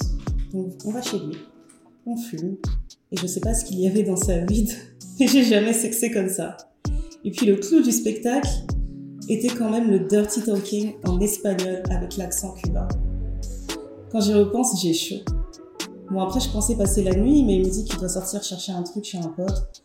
Donc on sort ensemble, il me met dans un taxi et sûrement il est rentré chez lui après. Bon, après je retourne chez la copine qui m'hébergeait en me disant que c'était chouette, mais bon, je vais pas chercher à le revoir parce que c'était euh, c'était une best Tinder. Mais le lendemain, il me rappelle, alors que j'étais en train de visiter la ville, il me dit qu'il veut me revoir ce soir-là. Sauf que j'avais mon bus pour Barcelone à minuit, donc je lui propose de venir avec ma valise chez lui et de prendre le bus euh, et de partir prendre le bus à minuit. Il me dit d'accord. J'arrive, rebelote. On fume, on baise et c'était encore En fait, j'ai droit aux emojis qui font deux fois de suite. J'étais époustouflée. Jusqu'à aujourd'hui, je me demande qu'est-ce qui s'est passé? C'est quoi sa formule? Est-ce que c'était la vide Le sexe, c'est une science mystique parfois. Quand j'écoute ce témoignage, le premier truc que j'ai envie de vous poser comme question, la première question que j'ai envie de vous poser, c'est est-ce que vous avez déjà fait l'amour sous influence? Est-ce que vous avez vraiment trouvé que c'était complètement différent? Pour ma Alcool, Ah, c'est ça j'allais dire parce que je suis en influence. euh, alcool, drogue ou peu importe. Moi, drogue, non, mais alcool, oui. Alcool, Alcool, oui, j'ai pas senti de grande différence. Sous weed, oui. Mais euh, moi, sous weed, j'ai juste envie de dormir, donc c'était pas, euh, c'était pas une différence agréable. J'avais sommeil. J'avais sommeil, et après le lendemain, tu te rappelles un peu la moitié. Enfin, tu vois, moi j'aime bien me rappeler et de se dire qu'on a passé un bon moment et je m'en Mm. rappelle, je me rappelle pas de grand chose. Et j'étais juste fatiguée, donc non, c'était pas Non, mais euh, un truc que j'ai vraiment aimé. ça dépend du degré d'alcool, parce qu'effectivement, si t'es fatigué, que t'as envie de dormir, ça va pas. Mais euh, oui, je, je pense que quand j'étais, euh, on va dire, euh, moins euh, décomplexé par la sexualité, ça m'a souvent aidé justement à me c'est lâcher prise, à lâcher Mhm. prise. ouais. Ouais. Et euh, dans ce sens-là, ouais, c'est vrai que c'était cool. En plus, c'est vrai, il y a un certain degré au niveau alcool. Parce que le Ah, premier ouais. verre, t'es d'humeur festive, t'es là, j'aime, ah, ça. je t'aime bien, toi, on s'amuse bien. Deuxième, troisième euh, verre, c'est Allô, tu fais quoi? Ça, c'est le moment où tu commences à appeler les ex, c'est pas, c'est pas le bon plan. Exactement. franchement, après moi j'ai l'alcool joyeux et j'ai la- j'ai la- l'alcool sexuel, je crois. Je, Ah. L'alcool, ça me donne vraiment. Ouais, voilà. Ouais. Donc là, tu te dis, tu fais quoi? Je suis vraiment cette personne qui va. Hey. Mais ça, c'est vrai, hein, parce que moi, je me rends Voilà. compte que même euh, euh, dans la sexualité en solo, en général, je me fais la petite soirée, bougie, petit verre de vin et tout, tu vois, même pour moi-même toute seule, avant Ouais. de, euh, je sais que je vais me faire plaisir toute seule, bah, effectivement, j'ai un côté un peu euh, Ouais. alcool sexuel. J'aime bien la formulation. C'est vraiment Moi, un j'aime bien, ouais. Parce que tu vois, faire, tu te dis, là, je sais pas, c'est comme un super pouvoir. Quoi. Tu t'es là, tu te dis, rien ne m'arrête. Vraiment, non, mais c'est vraiment ça le problème. En fait, tu te, ça te désinhibe totalement. Exactement. Oui et non, mais en fait, ce qui est bien, c'est quand la personne en face de toi aussi, elle a l'alcool sexuel et que vous vous retrouvez, Ouais. c'est Mm. mémorable. Ouais, en effet. Tu te réveilles le lendemain, tu as des sensations, tu te dis, Mais C'était une bonne soirée, c'était bien. à bientôt. En plus, j'aurais pas dire que c'était une bonne soirée, mais bon, je sais pas. Le soir, après-midi, je ne sais pas. C'était un bon moment. C'est un bon Franchement, j'ai bien aimé aussi le fait qu'elle parle de, de l'accent de Ah son partenaire, Ah comment oui. ça l'a marqué. Et en fait, c'est un truc qui me fait toujours rire parce que selon l'accent que tu as, les gens vont dire que c'est sexy un accent italien, c'est sexy Ouais. euh, un accent sénégalais, tu trouves ça sexy Moi, ça me fait rien. Franchement, ça me fait rien. Mais je trouve ça toujours drôle en fait qu'il y ait toujours ces codes de certains accents en fait euh, du sud de l'Europe, on va dire. Ouais. Voilà, soit sexy. Ta question à l'accent Mais dès sénégalais, que je trouve voilà, l'accent sénégalais, tu le trouves sexy, l'accent camerounais, tu le trouves sexy, je sais pas, tu vois. Ouais. c'est- beau un homme qui parle dans sa langue, mais tu vois, avec assurance. Tu Mm. Je comprends rien de ce que tu me dis, mais ça a l'air bien. Oui, c'est plus ça. Moi, les accents, ouais, ça me fait Parce que tu vois, c'est pas un truc euh, genre, parce que quelqu'un qui va venir me parler avec l'accent italien ou l'accent espagnol, avec eh, ciao bella, tout ça, je vais être là, oh my god. Non. Ça me fait rien, je vois. Et Tu vas glousser deux secondes, tu vas dire merci. Allez, Non, mais si bye. tu italien que tu hmm, ah ok. voilà, c'est juste ça. Et aussi, euh, ce que j'ai aimé aussi, c'est que le fait que quand tu pars en vacances, j'ai l'impression qu'il y a aussi ce truc qui fait que tu te sens déjà d'office plus libéré, parce que peu importe ce qui arrive, en fait, ça va rester là-bas, tu vois. T'es pas amené euh, à, enfin, tu penses que t'es pas amené à revoir cette personne, c'est pas ton quotidien. Donc t'es déjà dans une mentalité où tu lâches prise un peu plus sûr. par rapport à ton quotidien. C'est ça que je trouve aussi intéressant dans ce témoignage. intéressant, ouais, parce que Ouais. ça en dit beaucoup sur euh, ce dont on a besoin pour lâcher prise. Ouais. Et j'ai l'impression qu'on a souvent besoin de beaucoup de choses. de la distance, de l'inconnu, Ouais, des vrai. substances, ça fait Ouais. beaucoup. Oui, c'est Ouais. vrai, quand tu l'expliques comme ça, ça commence à faire beaucoup. J'adore les hommes et j'adore le sexe. Et j'ai à la fac découvert que mon gros ventre, mes grosses cuisses, ma cellulite n'enlèvent rien à ma beauté. Et que nous sommes toutes le canon de quelqu'un. J'ai connu ce crush blond, incroyablement sexy, qui m'a fait découvrir toute ma sensualité et ma sexualité. Il était sportif et moi non. Grand musclé et moi très ronde. qui, avant notre première fois, a pris le temps de masser tout mon corps. J'ai bien dit tout mon corps, pour que je ressente chaque parcelle de mon corps allant jusqu'à caresser mes bourrelets, mon laine coincée par mes grosses cuisses, mon ventre tombant sur mon pubis. Il m'a offert la clé donnant accès à ma propre confiance en ma sexualité. Il m'a appris à marcher la tête haute dans la rue et avoir la même tête haute dans le lit. Le comble a été ce sauna coquin à Châtelet où tout le monde était si beau et si sexy. J'ai tapé la meilleure des démarches et je peux te dire que ça n'en a pas laissé indifférent. Bien aimé la description parce que c'est comme euh, le premier témoignage. En fait, c'était bien. J'arrivais vraiment à visualiser le Mmh. truc et j'ai trouvé ça trop beau en fait parce que c'est comme si elle retombait amoureuse d'elle via euh, le regard de quelqu'un d'autre en fait. Mmh. C'est quelque chose que j'aime et parfois aussi je trouve que ça a ses limites parce que, euh, enfin, je, je sais pas comment l'expliquer en fait. Je trouve que ça a ses limites parce que ça veut dire que si quelqu'un ne te renvoie pas une image positive de toi, tu vas avoir du mal à t'apprécier. Mais la façon dont elle a raconté, j'ai bien aimé en fait de savoir qu'elle a eu un partenaire qui était bienveillant, etc. et qui lui a bien montré en fait que il était là parce qu'il avait envie d'elle, pas parce qu'il avait besoin de se vider euh, exceptionnellement ou quoi que ce soit. J'ai trouvé ça vraiment beau en fait. Et dans ce sens-là, j'ai trouvé que c'était romantique. Donc, je suis contente pour elle. Je suis vraiment contente pour elle. Toi, tu es bien gardée, elle aussi. non, je trouve ça important dans, dans ce témoignage, la description des corps. Parce Mm. que quand elle dit, euh, lui il est musclé, euh, moi je suis grosse, et, je pense que c'est vraiment une représentation qu'on n'a pas dans la société. C'est-à-dire qu'on n'imagine pas une femme grosse sortir avec un mec qui est socialement euh, validé. Qui correspond à tous les codes. Et, euh, et c'est important de déconstruire ça aussi. Et moi, en étant une personne grosse, je me suis euh, retrouvée dans son témoignage. Parce que c'est vrai que, au-delà d'être une femme, déjà, c'est une chose. Plus qu'une femme noire, plus qu'une femme grosse, euh, ça, ça ajoute quand même beaucoup de, de, entre guillemets, critères qui ne sont pas validés dans les normes de beauté sociale, en fait. Enfin, tu vois. Et, de, de- et c'est ça, je pense, qui fait aussi que ce soit difficile pour beaucoup d'entre nous de se libérer d'être complètement décomplexé par rapport à la et qu'on a besoin de se retrouver dans le regard de l'autre. Mais comme tu dis, euh, ça peut vite être handicapant parce que si l'autre n'est pas là, on fait quoi? En fait, tu vois, qu'on a besoin de se réapproprier euh, euh, cette image de soi et d'apprendre à s'aimer soi, en fait, de se dire, ok, je suis grosse, mais j'ai aussi le droit de prendre mon pied au lit. Enfin, Et c'est vraiment une question de, de comprendre le droit. En fait, j'aime bien que tu insistes bien sur ce mot parce que, en fait, ces questionnements, ils sont justifiés à cause de tout ce que tu viens d'énumérer. Mm. Et du coup, elle a besoin de, de vraiment comprendre qu'il s'agit de son droit et de. je sais, C'est pas facile, mais de se défaire justement de cette image de, de qu'en dira-t-on, de Mm. ce que les gens vont penser. euh.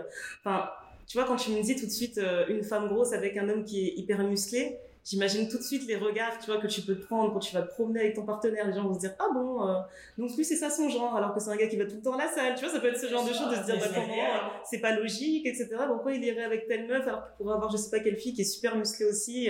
Euh. Enfin, Je Toutes ces choses-là, en fait, c'est ça, ouais. euh, sur quelques comptes comme ça sur les réseaux et les commentaires sont vraiment violents. Des nanas qui écrivent au mec en lui disant t'es toujours avec elle, tu mérites mieux. euh, enfin, et, et je pense que c'est ça qui est vraiment difficile aussi, euh, même quand t'es une femme noire grosse, c'est que beaucoup, euh, pour échanger avec beaucoup de femmes qui ont ces, ces, ces descriptions euh, corporelles, vont te dire euh, oui mais c'est compliqué parce qu'on est souvent très désiré, on est très objectifié, on n'est pas... euh, Là-bas. non, là-bas ça a coupé. Ah d'accord, pardon. Ouais, c'est mais on est, on est désiré, mais on n'est pas valorisé. C'est-à-dire qu'on va beaucoup nous voir un peu, euh, effectivement, comme un objet euh, sexuel, quoi. Encore plus que juste une femme avec une femme noire, tu vois. Enfin, si elle a des formes, j'ai vraiment envie de coucher avec elle, mais une fois que c'est fait, euh, ciao. Comme si on ne méritait pas plus, en fait. tu vois. Ouais. Et, et c'est vrai que tout ça, ça, fait, ça met beaucoup de poids sur, sur les épaules des, euh, des, femmes, euh, des femmes grosses, de façon générale. Et c'est important de faire vraiment ce travail de euh, déconstruction, de lâcher prise et de. Et puis de savoir, oui, qu'on a de la valeur indépendamment de tout ça, en fait. Et surtout que les gens ne se rendent pas compte de la dimension de, de vraiment de violence qu'il y a en fait à dire à une personne, à se positionner en se disant mais toi tu ne mérites pas. Mais Mm. c'est quand même, ils se rendent compte en fait de la, de la violence et de la portée de ce mot. En Je fait, pense parce c'est qu'on a grandi avec le fait que, je sais plus, j'en parlais avec des copines, euh, on était toutes euh, grosses, tu sais, on parlait de ça de façon, euh, comme d'habitude, très ouverte, et on a entendu une, une fille à côté nous dire, vous n'êtes pas grosse, vous êtes pulpeuse. Et on lui a dit, non, nous sommes grosses. En fait, c'est un adjectif comme un autre. Il n'y a pas à enrober le truc Il quoi. faut arrêter de c'est- diaboliser la chose, tu vois. on n'est pas noir, t'es black, on est grand, on est petit, on est mince, on est gros, tu vois, et on- quand on te dit euh, ah euh, j'ai grossi et on te dit non mais t'es belle, mais j'ai pas dit que j'étais pas belle. Ouais, Enfin, voilà. tu vois, Genre- il y a tellement, il y a- Pardon il y a tellement de, de- tu euh, vois, des choses autour de ça, et, surtout en France, tu vois, ce que tu vois c'est un peu plus c'est un peu différent aux US, au UK, mais c'est vrai que oui, il y a beaucoup, beaucoup de travail à faire encore de ce côté-là, et c'est en ça que son témoignage, je le trouve vraiment intéressant. Ouais, et puis surtout que, en fait, moi, je me souviens qu'en grandissant, les femmes qui étaient belles, c'est les femmes qui étaient grandes des films. Mm. Les Kate Moss, tu vois, les Naomi Campbell et tout, elles étaient toutes filiformes et tout le monde avait envie d'être archi, euh, mm. archi fine. Moi, quand je grandissais, C'était des corps qui avaient l'air limite prépubère en fait. Mm. C'est ça qui était impressionnant. Ouais, c'est ça. Et puis même quand t'allais dans les magasins, comment les vêtements étaient coupés. Moi, je sais que plus jeune, j'étais fine, mais j'ai toujours eu des fesses. J'ai jamais pu trouver un pantalon qui allait correctement. T'es obligé de prendre des tailles dessus, etc. Et pourtant, je j'ai jamais été grosse, mais tu te dis, mais en fait, mon corps ne correspond pas à ce qu'on nous montre, etc. Et quand tu vois que bah, tous les mecs, ils voulaient que des nanas comme ça, alors moi, j'ai passé mon collège, mon lycée, machin, j'étais pas non plus, euh, tu vois, j'étais pas la fille hyper populaire, etc. Et quand je vois maintenant comment les, certains hommes peuvent venir, etc., en te disant, mais t'as vu, elle est belle, elle est fraîche, elle est machin, je me dis, mais tu te dis, oh, ça a changé. C'est ça, en fait, tu te dis, mais ils ont tous des Kim Kardashian, t'as des nanas qui se font des trucs partout, etc. C'est même dégueulasse. Moi, je préfère une femme qui est plus ronde naturellement et que c'est plus harmonieux que juste de prendre des bouts ici, ici et là. Et euh, je voyais la, la mannequin Ashley euh, Graham qui est avec un mec qui est métisse et tout, qui est plutôt musclé et machin. Mm. Ils se disent, mais en fait, il est avec elle parce qu'elle a de l'argent au. Mais en fait, non, parce que la carrière. non, parce que Ashley Graham, elle est canon, tout simplement. C'est incroyable. Et, limite, tu vois, c'est lui qui se dit euh, tout le temps, c'est moi qui ai de la chance en fait.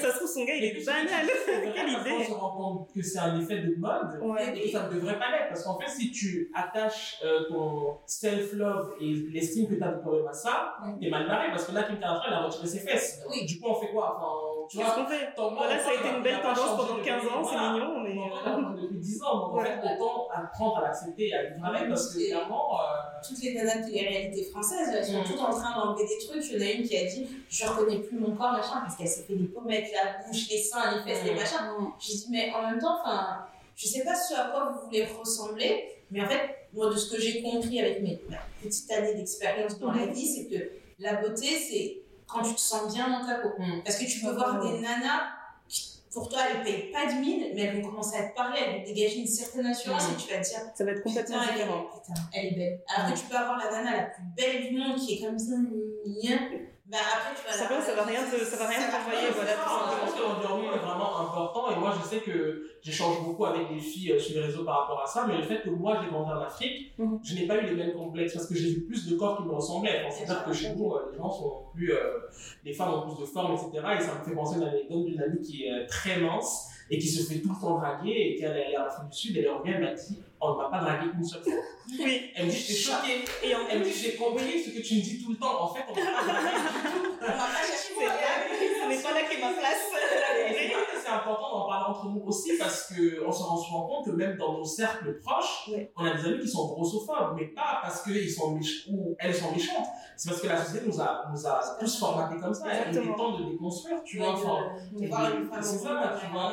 D'éviter, euh, exactement, d'éviter ce genre de phrases trop banalisées que euh, j'ai trop mangé, je vais grossir, alors que tu es à côté d'une personne grosse. C'est-à-dire qu'il y a des choses que, tu vois, et on a souvent tendance à attendre que le monde change en oubliant que c'est nous qui le changeons. Enfin, Tout à fait. On dit non, société merde, mais c'est nous la société. Euh, exactement, tu vois.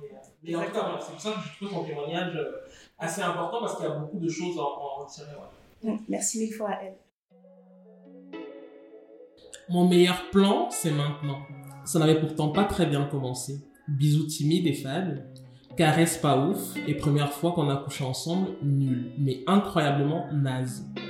Avec le recul, je me rends compte que j'avais peur de ce qu'il pouvait penser si je le secouais, et lui, pareil. Donc, je m'apprêtais à abandonner quand un jour, après un date un peu plus arrosé que d'habitude, il m'a embrassé.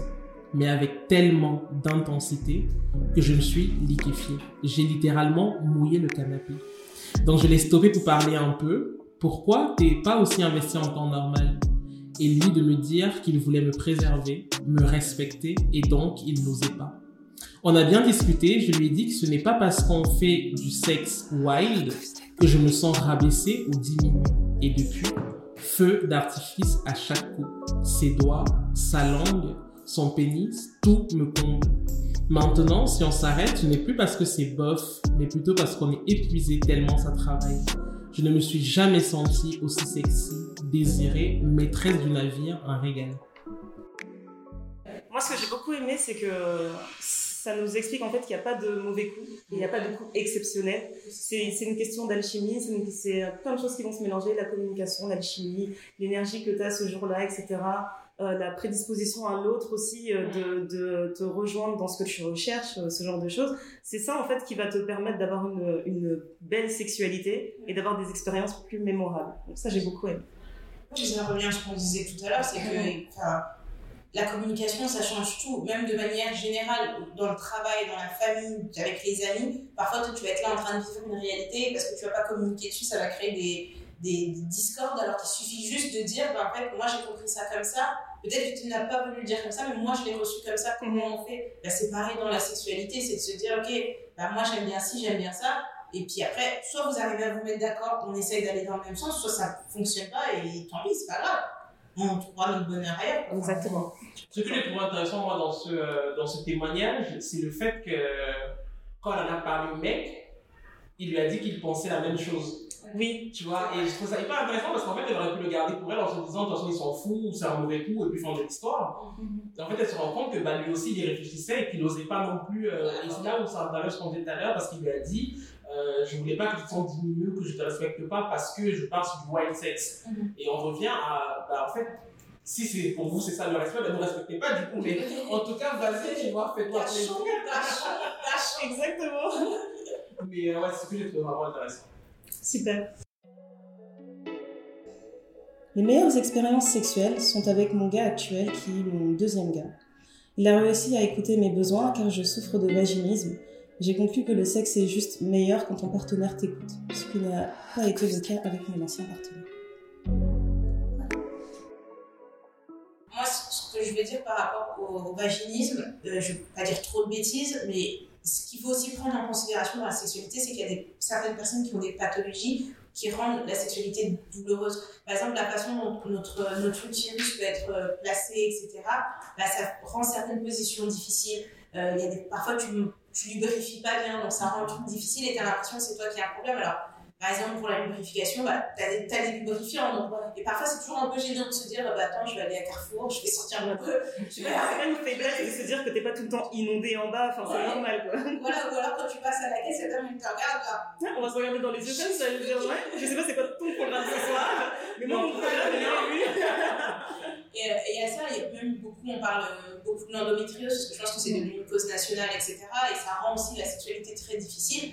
Et dans, moi, le seul conseil que je peux donner pour des personnes qui ont des rapports difficiles, c'est d'en parler avec son gynéco. Parce que il faut identifier le problème, tu vois. Tu peux pas rester comme ça en disant ça fait mal, ça fait mal, ça fait mal, parce que s'il y a un problème, j'imagine qu'il y a une solution. Mm. Et que donc, du coup, le fait d'en parler librement, etc., c'est Ouais. déjà aussi une bonne chose. Ça permet de, de déconstruire un peu le truc et de se dire, bon, bah voilà, moi, en fait, je suis comme ça, c'est pas contre toi, etc. Mais dans tout ce qui est de la sexualité, que ce soit bon ou que ce soit mauvais, il faut en parler, je pense. C'est. Moi, je trouve ça important parce que je, je pense qu'on est très habitué à la couleur Ouais. depuis très jeune. Les règles font mal, les, tu vois, et qu'on se dit, euh, ouais, ok, c'est juste ça, alors que ce n'est pas normal d'avoir mal. Moi, j'ai découvert que j'ai des fibromes il y a quelques mois, et en fait, je ne comprenais pas pourquoi j'avais mal pendant mes rapports. Que ma gynéco elle me pose la question de est-ce que vous avez mal pendant vos rapports Et je lui demande pourquoi. Elle me dit parce que c'est un des symptômes des fibromes. Mhm. Et en fait, juste le fait de le comprendre, je n'ai plus eu mal après. Enfin, c'est assez fou, tu vois. Ah, d'accord. Exactement, c'est- complètement fou. Alors que jusque-là, je me disais, ah ouais, j'ai un peu mal et tout, euh, c'est bizarre, euh.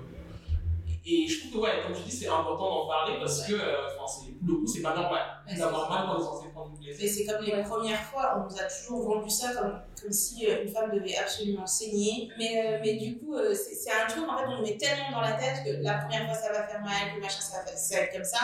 C'est un peu délicat, tu vois. Tu te dis, bah en fait, bah, moi, si ma première fois j'ai pas saigné, bah, ça veut dire quoi? Euh, J'ai pas eu mal la première fois, ça veut dire que.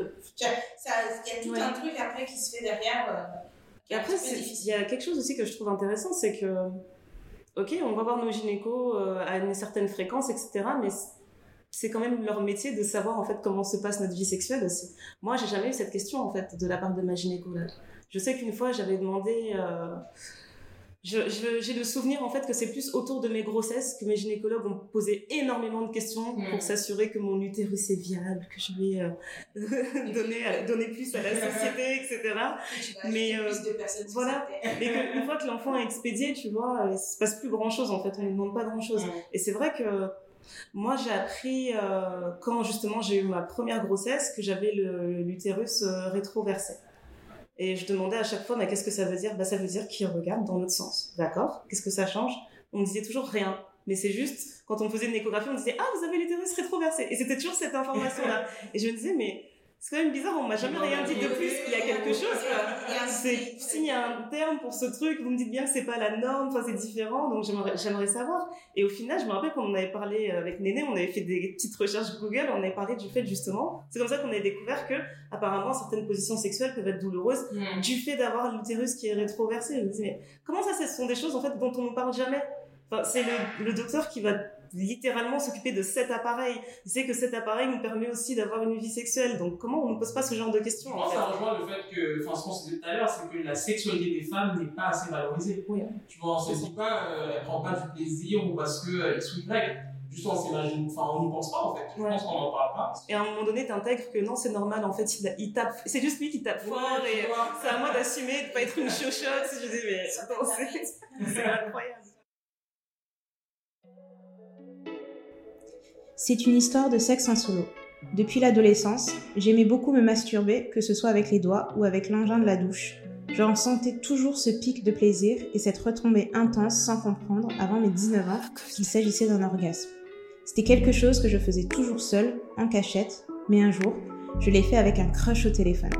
Ce mec, je rêvais tellement de le sentir entre mes cuisses que je souffrais physiquement.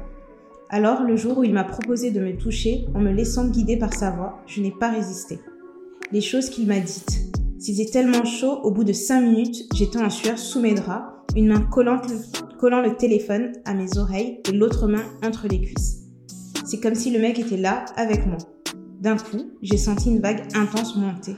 Je vais jouir, je le préviens. Il me dit Donne-moi tout. Et là, j'ai senti tout mon vagin se contracter comme par spasme incontrôlable et j'ai poussé l'orgasme le plus fort de ma vie.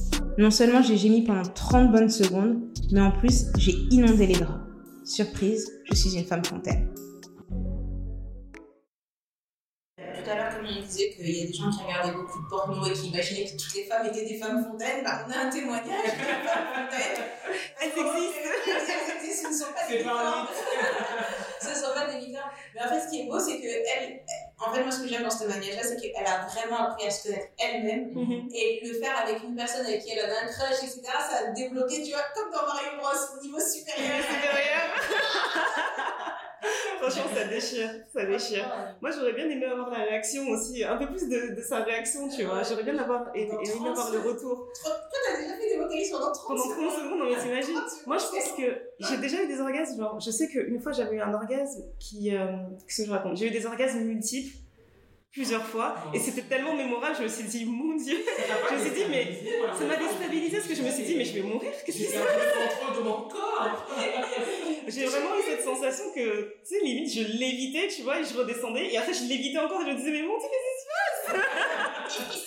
Et quand ça s'arrête mais en plus moi je suis dramatique. Genre une fois que c'est fini je suis en position fétale. Genre oh là là qu'est-ce que j'ai vécu? Je suis au bout de la vie non, mais c'est vrai qu'il y a un vrai tabou, euh, je trouve, sur la masturbation, alors que, comme on disait tout à l'heure, je vois pas comment on peut être bien avec quelqu'un d'autre si on ne sait pas exactement nous ce qu'on aime et ce que, enfin, ce qu'on aime faire et, euh, et, et, euh, et, je sais ce que je vais dire non, mais je, je, vois ce que tu veux dire parce qu'il n'y a pas de mal à se découvrir avec une autre personne, mais ça doit être complété avec quelque chose d'autre en fait. On peut pas juste s'en tenir à ça en fait. Dans son, dans son témoignage aussi. Euh, Exactement. Et puis même quand on parlait, euh, parce qu'on a souvent parlé d'éducation sexuelle, etc., et on se disait en fait, quand tu n'a pas une, éducation sexuelle qui se passe avec des personnes qui t'ont qui t'ont peut-être vu grandir ou des personnes qui sont d'une autorité autour de toi etc ah ton éducation elle est juste bah, tu la donnes à, ton partenaire. Et il peut se passer n'importe quoi il peut t'apprendre n'importe quoi tu vois. Donc c'est important justement d'avoir ces, ces ces choses en fait qui te permettent de découvrir toi-même et de savoir qu'est-ce qui te plaît plutôt que de rentrer dans les codes d'un autre partenaire sans savoir si ça te convient. Je pense que l'éducation sexuelle c'est vraiment un vrai sujet parce que concrètement comment on apprend à sexer. Enfin, tu vois ce que je veux dire? Tu vois Dire qu'on grandit, en fait, on, hérite des apprentissages des autres, ce que nos amis racontent, de ah, si la bonne elle fait ça, peut-être que je devrais faire ça aussi, enfin, tu vois. Alors qu'en soi, une fois de plus, c'est très individuel, en fait. Et que, bref, pas sur Mais...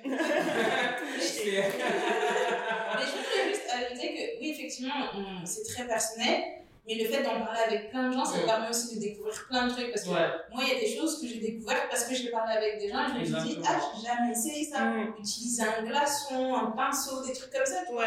Du thé chaud, tu dis, du thé chaud? Bah moi, c'est, tu vois, c'est un truc, par exemple, quand je te dis que j'attache vraiment beaucoup d'importance au baiser, et ben, je vais pas embrasser mon mari si je sais qu'il a bu un truc froid. Je trouve pas ça, je trouve ça dégueulasse. Donc, euh, si euh, il a pris un thé chaud, etc., tu sais, les lèvres, elles ont pas la même texture, en fait, je trouve. C'est vraiment, c'est, à ce point-là, c'est vraiment sensible. Donc, si on a pris notre petit thé, là, je suis là, je vais, je vais le coller, je vais dire, ouais, des bisous, je vais faire des papouilles, parce que je sais que là, bah, ses lèvres, elles sont bien, elles sont bien disposées et tout. Après, ce que je ça, trouve un peu peut-être limite dans la masturbation aussi, enfin, ou en tout cas un point de vigilance, c'est que parfois on peut être tellement dans son truc de moi quand je me masturbe, j'aime ça, que quand on est avec quelqu'un d'autre, on ne laisse pas la place justement à la découverte. C'est Tu vois, se dire, ok, moi quand je suis solo, j'aime ça, mais peut-être que ce qu'il me fait, euh, là, je vais aimer. Enfin, tout ce que ce soit les doigts ou les jouets ne remplacent jamais euh, un humain en fait. C'est Ouais, vrai. je sais qu'il y a des hommes qui sont en concurrence avec euh, les jouets, mais euh, tu vois, mais ça ne remplace pas la chaleur humaine, ça ne remplace pas les baisers, ça ne remplace pas les caresses. Enfin, piétons fait C'est pas la avec voiture. Exactement, complémentaire quoi. Enfin, tu vois, Voilà. ouais. Juste on ne s'enferme pas dans le truc euh, de la masturbation. Non, mais ça me rappelle quand je. Alors, c'était à quel moment? Je pense que c'était un peu avant euh, que je me marie. J'ai une amie qui m'a offert euh, un sextoy. Et en fait, quand elle est, elle est venue chez moi pour me l'offrir, et en fait, on s'était déjà installé euh, avec euh, mon mari, et elle me disait Non, j'attends qu'il s'en aille et tout pour te montrer. Donc, elle me montre un coffret, etc. Je lui dis Ah, c'est super, merci beaucoup. Et en gros, on rigolait parce qu'elle m'a donné un sextoy, et je lui disais Mais. Le god là il est petit, tu vois. je dis il est mignon, mais il est petit. Elle m'a dit ah c'est juste pour t'amuser un peu, c'est pas pour remplacer le gars. J'ai dit ouais bon voilà. Et en gros, euh, je lui parlais quelques jours après et je lui disais, bah, je l'ai montré à mon mari, il a rigolé, il a dit, ah, bah, c'est bien. Sais, genre, il a pris le truc, il a fait, ah, bah, c'est bien, on va pouvoir s'amuser avec, on va voir ce que ça fait, tu vois. Et en vrai, elle me disait, ah bon, il a dit ça? Je dis, bah, Je trouve ça trop cool en fait. Et elle me disait justement que elle, en fait, elle en avait aussi un et que son partenaire, c'est genre, il regarde le truc comme si c'était un amant, quoi. Je dis, comment elle a osé me faire ça? Et je dis, Mais je trouve ça trop bien parce que je pense qu'il y a beaucoup de femmes qui pensent qu'elles peuvent pas faire ça, enfin, Ouais. qu'elles peuvent pas utiliser les jouets alors qu'elles sont en couple, Ouais. alors que pour moi, enfin, complètement, c'est- ça fait partie de. c'est ça, c'est c'est un jeu, quoi. Ouais. s'amuse. Voilà. Alors pour ce témoignage, c'est plutôt une piste de réflexion sur le sujet. Euh, en gros, ma vie sexuelle a commencé plutôt récemment, au début de cette année, mais j'ai perdu ma virginité, si j'ose dire tardivement, selon les codes sociétaux. Le harcèlement scolaire et le manque absolu d'estime de moi a eu un réel impact sur la découverte de mon corps et à terme ma libido. Car je ressentais un rejet terrible de mon corps, j'avais juste pas de libido, jusqu'au moment où en m'aimant, elle s'est déclenchée vers 27-28 ans. J'ai donc eu, dès 30 ans, un crash course test des ébats sexuels. Body count de 13,5 parce qu'il y en a un que je n'ai pas trop envie de compter. Et que j'ai réalisé, c'est qu'il y a un passage du sexe qu'on ne met pas assez en relief ou alors que c'est la base. On parle de communication qui mène évidemment au consentement, mais c'est toujours dénué un vrai de sens. Les gens qui sont face à la situation pour la première fois ont une vision mécanique du sexe, notamment dans les, dans les relations hétéronormées. Alors que le sexe n'est pas juste du mécanique. Du oui, non, est-ce que tout va bien? Le sexe c'est de la sensation et parfois du sentiment, mais surtout la sensation. Je n'arrive pas à comprendre les gens qui ne voient pas qu'il n'y a pas de consentement, car le sens direct quand quelqu'un se ferme. Au-delà d'une expérience charnelle, le sexe est une expérience sensorielle qui pousse à la découverte de l'autre et de soi-même. Ça, c'est beaucoup trop sous-estimé et pas assez expliqué, alors que je pense que ça pourrait vraiment aider un maximum de personnes. Bah, du coup, ce témoignage-là, il revient un peu à ce que je disais euh, par rapport au partenaire, là, que j'avais pas trop euh, gardé comme un bon souvenir, où il s'attardait vraiment sur euh, chaque position à faire, Ouais. chaque petit truc, comme si c'était un jeu, quoi. Voilà, il faut attraper le champignon, il faut attraper toutes les pièces autour de toi, machin. il faut sauter de telle manière. Ouais, je pense qu'il y a, je sais pas s'il y a encore beaucoup de monde, en fait, qui s'attache uniquement à la performance de cette manière, en fait. Je sais pas si c'est si important que ça. je pense que si, Ouais. parce que déjà, les, les enfants, ils- ils ont accès à la, à la pornographie de plus en plus tôt. Et donc, moi, je pars du principe que si la première chose que tu vois dans la sexualité, c'est la pornographie, tu sais, c'est tes premiers souvenirs, tu vois, c'est comme ton premier voyage, tu vas avoir une odeur, une sensation, un truc comme ça, et ça va marquer en fait toute ta sexualité, toute ta vie en fait. Donc, du coup, je pense qu'il y a encore beaucoup de gens qui pensent que c'est très mécanique et t'as aussi beaucoup d'hommes qui disent Ouais, mais de toute façon, je fais ça avec toutes les meufs, toi t'es bizarre parce que t'aimes pas. Mais en fait. Alors, moi, si tu me dis ça, c'est vraiment le truc, ça va m'énerver. En fait, c'est- toi qui ne vas pas, en fait, tu ne demandes pas, ou alors la fille, elle n'a pas voulu te faire mal, elle t'a rien dit, etc. Donc je pense vraiment qu'il y a beaucoup de personnes qui aujourd'hui pensent être des coups excellents et qui se disent non, mais moi je suis un musée du sexe. Alors que, en Ouais. fait, Et la quantité de femmes qui simulent. Mais euh, ça c'est un épisode à part. On va pas déborder, on va pas déborder. Mais je tiens juste à vous dire que vous faites du mal à vous-même quand vous simulez. non, mais oui, je pense qu'il y a beaucoup de gens qui sont dans la performance, euh, surtout parce que c'est très lié à l'ego. Ouais. Et que euh, les gens ont besoin de ça pour, euh, oui, se sentir comme je dis, des bons coups, pour se revaloriser, tu vois. c'est ça.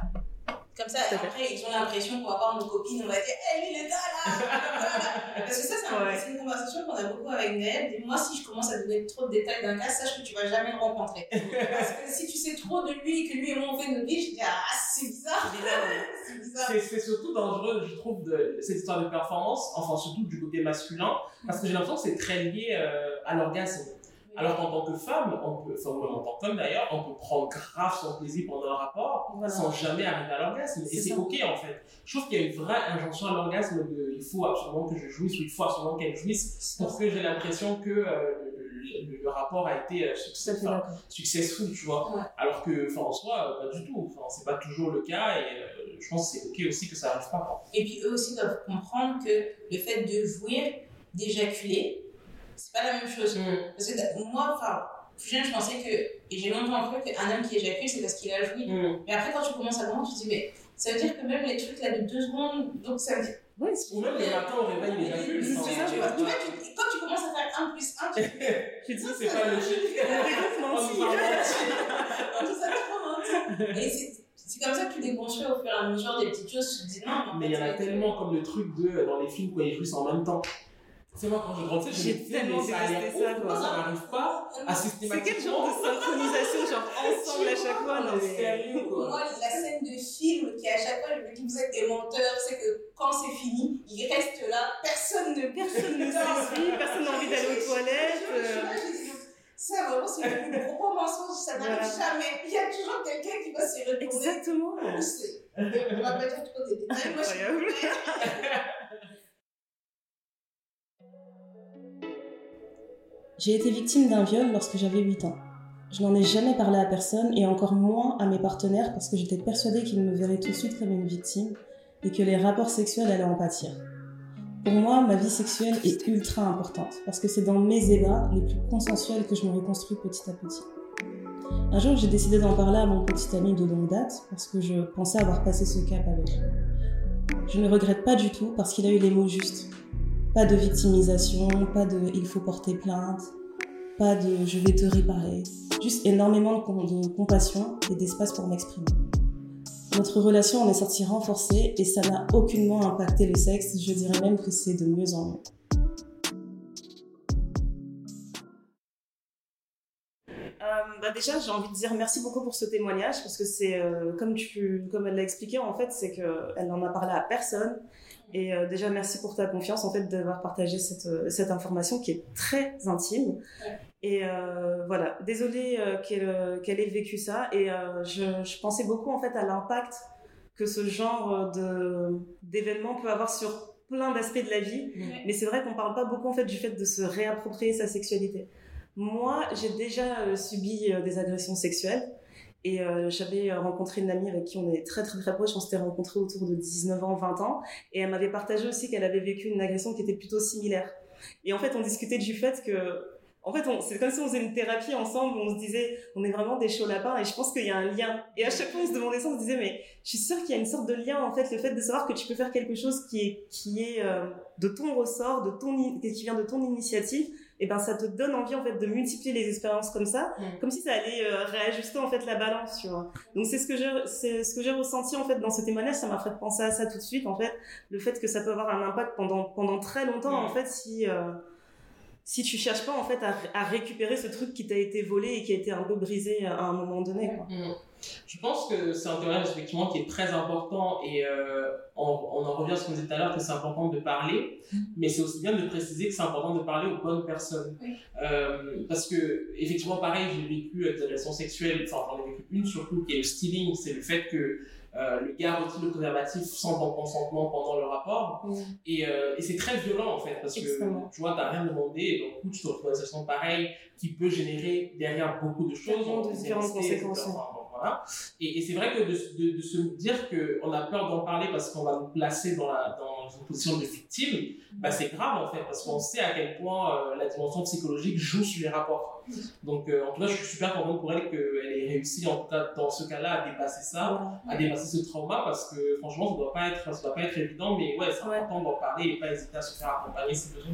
Et ça met aussi en avant le fait que les gens n'ont pas forcément envie de se confier, justement comme tu dis, aux, Mm. aux- aux bonnes personnes ou à quelqu'un en particulier, parce qu'il y a toujours en fait cette, euh, ces réactions en fait qui sont souvent maladroites, on ne sait pas quoi dire à une personne qui te raconte ce genre d'événements et qui, c'est comme elle l'a expliqué en fait, euh, pas d'histoire de on va se faire vengeance, ou Mm. machin machin, ou pourquoi t'as pas fait ça, ou ma pauvre, qu'est-ce qu'on va faire de toi, etc. T'es brisé. déjà je trouve ça tellement grave de de, de rejeter enfin de renvoyer cette image à quelqu'un mais c'est vrai que oui c'est une victime et la personne est victime on n'y peut rien enfin, c'est comme ça Mm.